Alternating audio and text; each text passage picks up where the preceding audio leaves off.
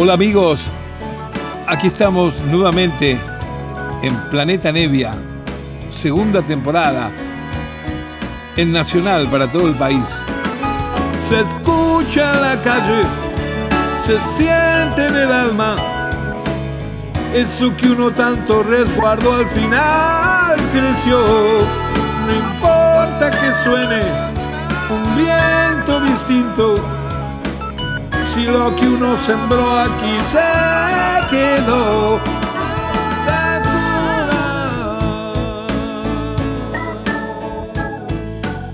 Buenas noches amigos, bueno aquí estamos un sábado más desde Nacional con Planeta Nevia y para los que no han escuchado el programa del sábado pasado, estamos en este momento transitando por el segundo de los programas de una trilogía que decidí marcar distintas etapas de este extraordinario músico que ha sido y que es con la música que ha dejado, ¿no es cierto?, Miles Davis. El programa pasado nos dedicamos a la época del finales casi del 50, cuando él tenía sus trabajos con este gran arreglador amigo de él, Gil Evans, y lo que escuchamos fue una gran parte de la ópera de Gershwin, Porgy and Bess. Ahora nos vamos 10 años más adelante, en este sábado nuevo, y vamos a escuchar uno de los álbumes más exquisitos que él grabó con sus quintetos. Eh, él tuvo un, par de quintetos en cuanto a formaciones, conceptualmente igual por los instrumentos, pero las formaciones fueron cambiando, a veces cambiaba eh, el pianista, ¿no es cierto? O el, el vientista, según. Pero digamos que una formación de la más clásica es la que está en dos discos excepcionales que se llaman uno de ellos Nefertiti y el otro se llama Fires of Kilimanjaro. Eh, todo esto ocurre 10 años más adelante de lo que escuchamos el sábado pasado, es ya 1967, 1968, y ese quinteto está, estaba integrado nada menos que por Heavy Hancock, el gran pianista que hoy es una gloria en todo el mundo, pero que aquí en ese momento tenía 23 añitos. Eh, un baterista excepcional que nos dejó hace unos años, que falleció, Tony Williams, que debutó con Miles a sus 17 años, un marciano realmente. Eh, Wayne Shorter en saxo, eh, aquel que ha sido compañero y líder con Joe Sawinul de la banda Weather Report y que está hoy en día, por suerte, con nosotros todavía y siempre anda tocando aquí para allá. Wayne Shorter es el que se encarga de, de lo que es este saxo, saxo soprano, saxo tenor. Y bueno, y el bajista clásico de toda esa época, eh, contrabajista, mejor dicho, no tocaba bajo eléctrico, sino contrabajo, Ron Carter, que fue el bajista base de él en esos años de esos quintetos maravillosos. El álbum que vamos a escuchar hoy, porque nos va a dar el tiempo y yo voy a tratar de hablar poquito para no joder, eh, es el álbum que se llama Nefertiti. Vamos a escuchar el álbum completo. Eh, como sucede en muchos de los álbumes de Miles Davis, Miles Davis no fue esencialmente compositor, lo que fue es un líder increíble, un tipo con una astucia para elegir músicos, para darse cuenta de qué manera este, en qué contexto tiene que estar para tocar mejor que en el otro. Eh, fue un tipo muy inspirador con sus bandas. No por nada, la mayoría de los músicos que salieron de, de, su mano, de sus álbumes, después empezaron sus carreras solistas y muchísimos de ellos hoy en día son tan famosos internacionalmente, pero siempre estuvo la mano de dirección, así podríamos llamarlo, la dirección de Miles, de Miles Davis. Y, a veces las canciones, las músicas, son músicas que él les pedía a los propios músicos que integraban sus quintetos, y lo que hacía luego era nada. Eh, él tenía la visión para adaptar, bueno, este tema lo vamos a empezar por acá, va a venir, primero vas a hacer un solo voz, después el otro un poco organizaba la pintura, el pastiche de la música en general que traían estos en, una papeleta escrita, como se escribe cualquier canción que uno escribe en soledad, hecha en el piano o hecha en una guitarra. Bueno, eh, la primera música que vamos a escuchar del álbum este es justamente la que da título al álbum, Nefertiti, y la composición pertenece al saxofonista, a Wayne Shorter. Aquí comienza hoy el segundo programa dedicado a Miles Davis de tres que vamos a tener, esta vez en el año 67 y hoy acá en Nacional en Planeta Nevia. A ver qué les parece, ahí va.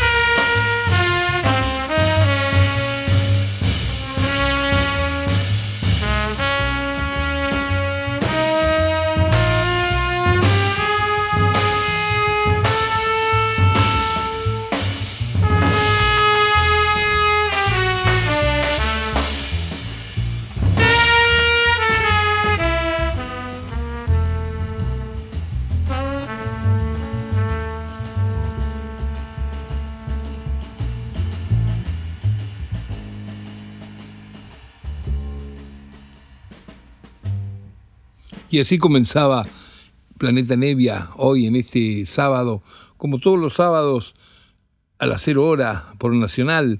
Comenzábamos justamente con el, el, el, título del álbum que vamos a escuchar entero hoy, por suerte, que es Nefertiti, la canción, el tema, escrito por el saxofonista del quinteto de Miles Davis en ese momento, Wayne Shorter. Y acá viene otro tema más a continuación del mismo Shorter, un tema que se llama Fall, que también es un tema de estas características, con ese, con ese desarrollo en, en donde están tocando medio jazzísticamente, porque se, se entienden los momentos que hay una suerte de improvisación, pero también la forma de tocar es medio camarística, no es, no es estruendosa, no es doblar ni agitar el ritmo.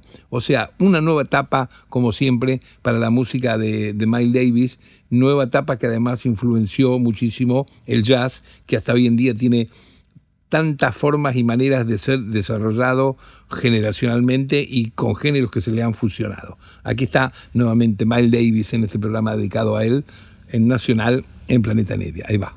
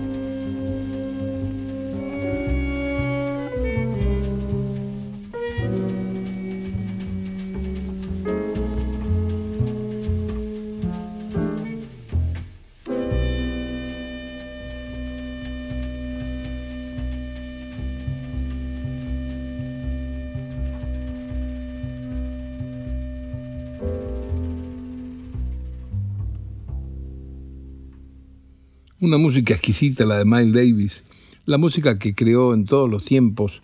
Por eso, cuando estaba armando esta trilogía de programas dedicados a distintas etapas de él, yo lo llamaba el hombre de las tres vidas, porque mm, si bien nos dejó eh, hace unos cuantos años y no era demasiado grande cuando falleció, eh, la carrera de él es como interminable, porque no solamente tenés todos los discos de estudios que grabó y los discos en los que participó como sesionista, sino que después comienzan a aparecer actuaciones en vivo por todo el mundo, giras que hizo con las distintas agrupaciones, y claro, por tratarse de un músico tan creativo y de improvisar tanto, eh, en un montón de discos volvés a escuchar, a repetir temas que tenés en los discos en estudio, pero la versión es totalmente distinta porque los tipos, en la medida que va funcionando la química en vivo, como pasa con muchísimos músicos, empieza a aparecer, eh, a, asomar una nueva forma de narrar la música que ya habían grabado de otra manera.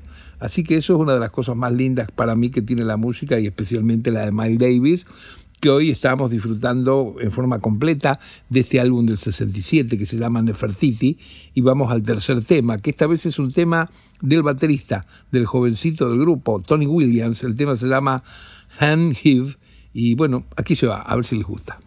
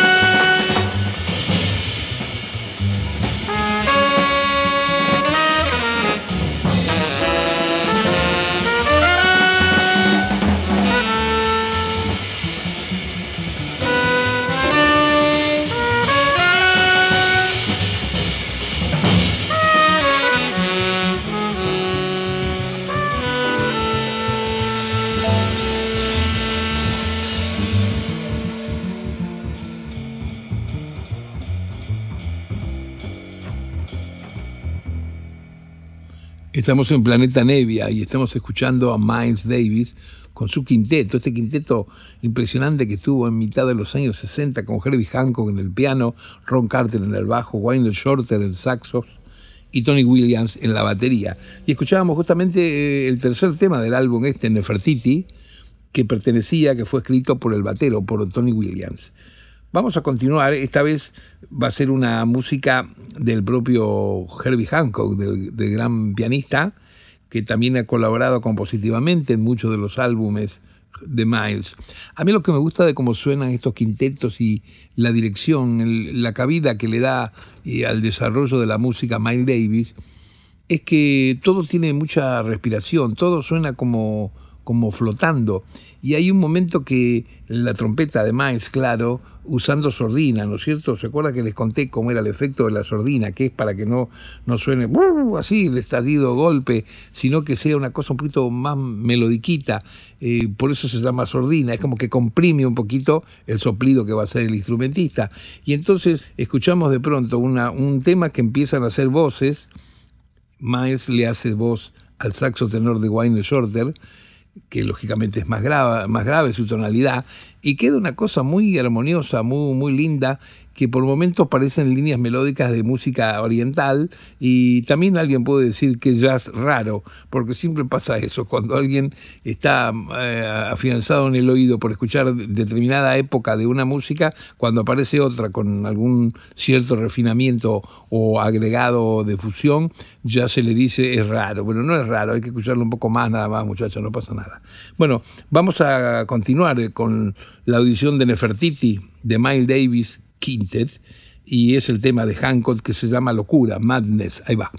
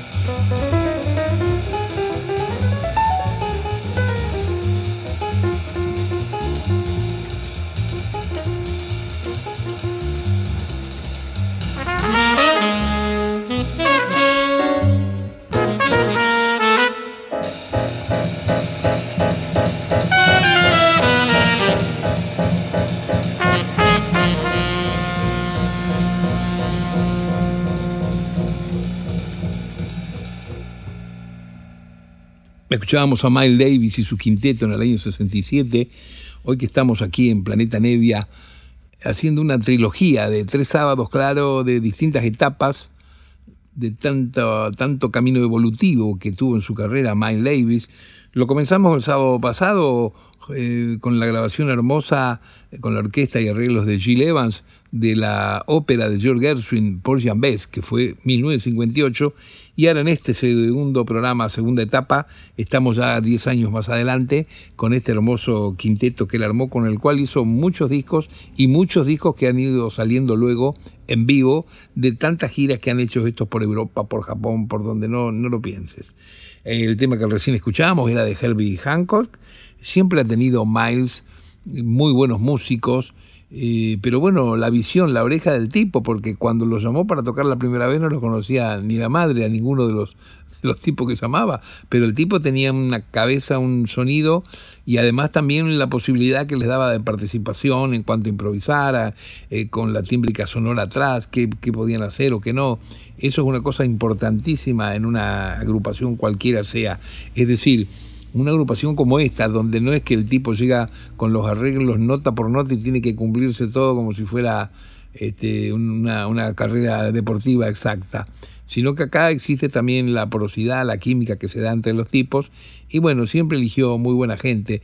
Eh, pianistas, por ejemplo, imaginen que en los quintetos de Mike Davis, ahí apareció Chick Corea, también muy jovencito, apareció Keith Jarrett, muy jovencito, apareció Joe Sawinul, muy jovencito, eh, toda gente así, de ese, de ese calibre.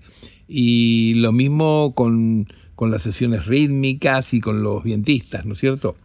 Pero bueno, vamos a continuar escuchando que hoy tenemos el día justo de tiempo para eh, eh, escuchar entero este álbum Nefertiti y acá se viene otro tema más de, del gran pianista de Herbie Hancock que el tema se llama Ríos. Ahí va.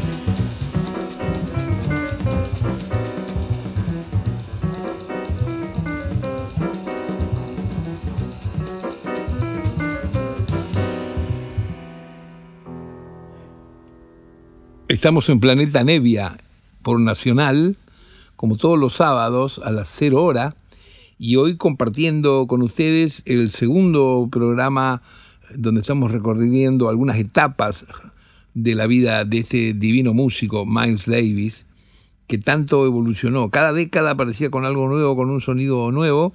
Ahora estamos en la segunda etapa, que sería la del casi antes de, de fines de los años 60 y el tema que recién escuchábamos era el segundo tema que hay en el álbum Nefertiti, un tema del pianista de Herbie Hancock, álbum Nefertiti que fue grabado en 1967, extraordinario álbum, si lo pueden conseguir, y hay otro que es como primo hermano de este, que es el, siguiente álbum que se llama Fields of Kilimanjaro, con la misma formación y la misma onda conceptual de este tipo de composición y manera de tocar.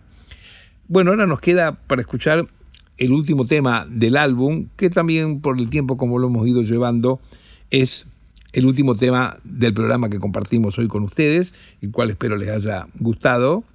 Y el tema eh, pertenece al saxofonista, de quien ya escuchamos dos composiciones al comienzo del álbum. Esta vez es el tema para cerrar, que se llama Pinocho, y es de Wayne Shorter, del gran saxofonista. Aquí se va en Planeta Nevia el quinteto de Miles Davis con Herbie Hancock, Tony Williams, Ron Carter y Wayne Shorter en la composición del propio Shorter, Pinocho. Ahí va.